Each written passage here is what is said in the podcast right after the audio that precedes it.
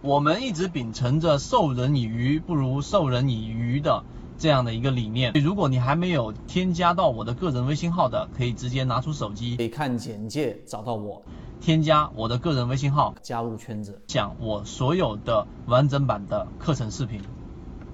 首先，高抛低吸，我们说它是一个非常宏观的问题，但实际上呢，你要把这么大的一个问题给它拉下，我们说的神坛，变成我们实战交易的这个每一个模块，其实也没有想象中那么难。首先，第一个啊，最重要的就是大环境。你看，我们自选鱼池也好，你看整个大盘环境也好，我们一直在给大家提醒，一定得等到大盘环境适合的时候，所有的标的才真正的就像所有的赛马，真正的跑到起跑线，这个时候才开始赛马，而不是说在任何环境之下都可以交易，都可以挣钱，那就错了。那目前来看，大盘环境依旧还是没有出现我们所说的连续四天流动资金的一个翻红，所以大盘还没有到可以操作的环境。在没有可以操作环境情况之下，千万不要盲目的去做高。高抛低吸，或者说是说重仓位的高抛低吸，这样是没有意义的，因为这样的操作在大盘境环境环环境不好的情况之下，依旧会出现大的下跌，而这些下跌可能都是没有理由的，仅仅是因为里面的资金出逃了，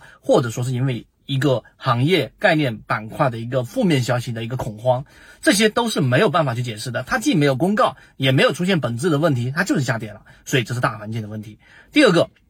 一定要去学会一个叫做阻力和支撑，阻力跟支撑也没有想象中那么复杂。首先，我们在交易驾校训练营里面和我们最近期的。这一个缠论放大营里面都给大家去讲到，那支撑跟压力有几个重要的点。第一个你要突破的，要去了解的就是我们所说的中枢，中枢到底怎么画？中枢的底部的下轨就是往往是一个强支撑，而中枢的上轨往往是一个强压力，这一点是不用怀疑的。所以你要做高抛低吸，毫无疑问一定是在中枢的下轨附近。例如说中枢下轨打破之后的第一类型买点，或者是第一类型买点上去之后的往下调整的第二类型买点，也就在次级别上找。到背驰，这个就是我们所说的中枢的一个重要性，高抛低吸嘛。那同样，你要高抛的话呢，一定当一只标的突破了上轨，并且进入到了我们所说的这样的一个强势区域，也就是我们超跌突破变成黄色或者变为粉红色，然后在小级别上发生背驰，这个时候就要高抛了嘛。对不对？那么当然，在第二点的分支上，我们还有一个点要明白，就是我们所说的黄金分割。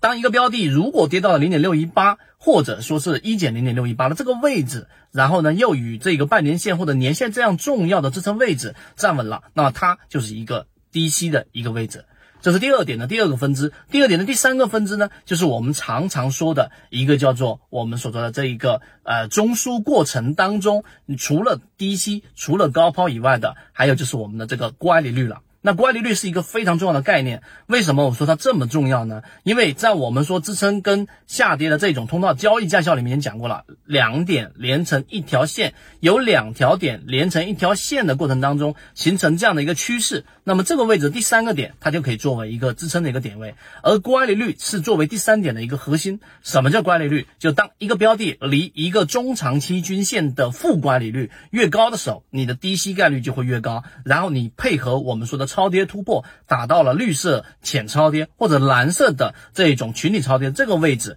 举举个例子吧，当一个标的它的这一个二十日均线月线是在这一个二十块钱附近，那么它离二十块钱呢已经打到了负八。或者说是负十，或者是负十二这样的一个大的乖离率，所有的股价它最终都是会围绕着一个长期波动的这样的一个呃比较粗糙的均线上面，或者说一个中轴上面。所以负乖离率越远，它其实就像星球一样，对它有一个很强的吸引力，这就是一个低吸的机会。这个方法在我们中枢当中同样适用，中枢就相当于是一个星球，它不断的吸引着偏离它的这样的一个股价位置。所以当它负乖离越大的时候，你低吸是机会；当它正乖离越大的时候，你的这个高抛就是机会。那多大是大呢？我们给出的标准就是在百分之八左右，这是常规的。但由于股性标的不一样，它多多少少会有一些偏差。但你有这样的一个模型，对你的高抛低吸是有很大的帮助的。所以这些概念我都在缠论和我们的交易驾校训练营和。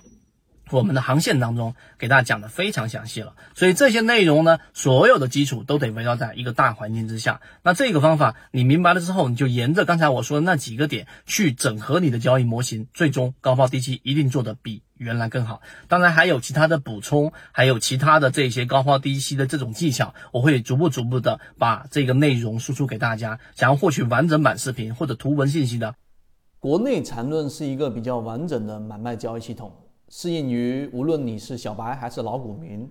的一个非常完整的交易系统，能够让你在交易过程当中进入到另外一个更大的一个台阶。获取完整版缠论专栏航线，可以私聊留言获取通道。